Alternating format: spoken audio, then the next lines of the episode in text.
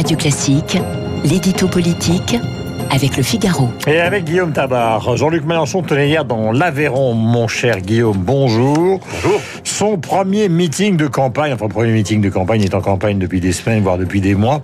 Alors quelle est la tonalité de cette entrée entre guillemets? Eh ben Écoutez, on pourrait la résumer d'une formule retour au social.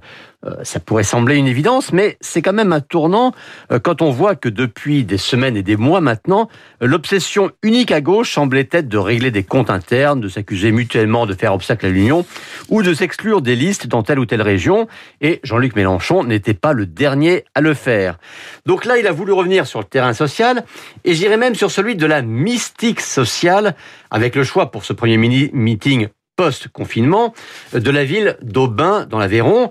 Euh, Aubin, c'est la deuxième grande grève des mineurs, hein, après celle de la Ricamari, sévèrement réprimée à la fin du Second Empire.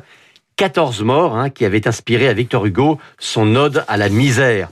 Alors c'est de l'histoire, vous me direz, mais reconnaissons à Mélenchon, par-delà tous les excès, qu'il est un des rares à la connaître et à épuiser son inspiration. D'autant que si la gauche aujourd'hui semble n'avoir plus aucune boussole, c'est aussi parce qu'elle semble engagée dans une fuite en avant culturelle ou sociétale qui lui fait oublier son histoire et en particulier cette histoire sociale. Voilà, quelles que soient les connaissances de Jean-Luc Mélenchon, le moins qu'on puisse dire, c'est qu'on regarde tous les journaux et particulièrement le vôtre, Guillaume, tous les matins et on se rend compte que la situation de la gauche est, en tout cas en termes de puissance, plutôt pathétique. Oui, il y a bien sûr les divisions, ça on l'a beaucoup dit, euh, les insoumis, les verts, les socialistes, tous disent qu'il faut construire l'union, mais chacun accuse les autres d'empêcher de la réaliser, et personne n'imagine qu'elle se construise autour de quelqu'un d'autre que de son courant.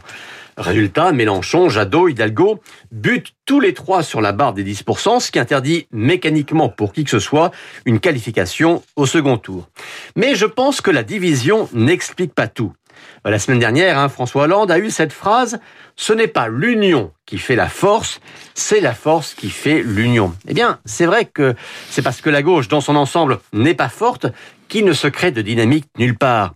Si une dynamique s'enclenchait quelque part, hein, on verrait sans doute un vote utile s'exprimer au profit de ce candidat. Après tout, c'est ce qu'avait profité à Mélenchon en 2017, mais cette dynamique-là, elle s'est cassée, même si le leader des Insoumis croit pouvoir la relancer.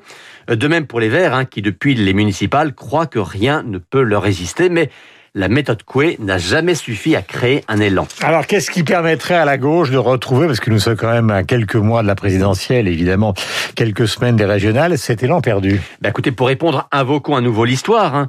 La semaine dernière, la gauche célébrait le 40e anniversaire de la victoire de François Mitterrand. Eh bien, quelle lecture Mitterrand faisait-il du 10 mai 81 Il disait, il se réjouissait que la majorité politique du pays s'identifie enfin à sa majorité sociale.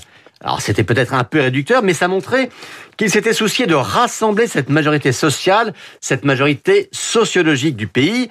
C'était l'époque hein, où Pierre Mauroy parlait du peuple de gauche. Là encore, il y avait un côté binaire qui n'était pas exempt d'un certain sectarisme, mais au moins la gauche s'adressait à ces catégories populaires qui s'étaient senties tenues à distance des responsabilités.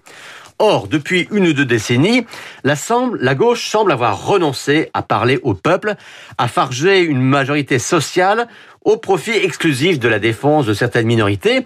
Cela avait même été théorisé hein, par le think tank Terra Nova. Absolument. Eh bien, quand on ne parle plus au peuple, eh bien, faut pas s'étonner que le peuple ne vote plus pour vous.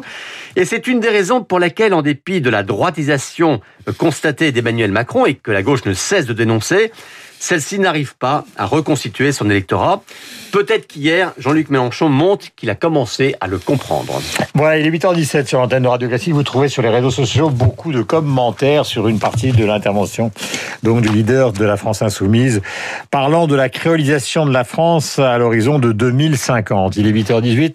Nous sommes avec Frédéric Ancel et il est bien nécessaire ce matin car il est docteur en géopolitique, maître de conférence à Sciences Po et son dernier livre est justement à Israël. C'est un atlas géopolitique d'Israël aux éditions Autrement. Le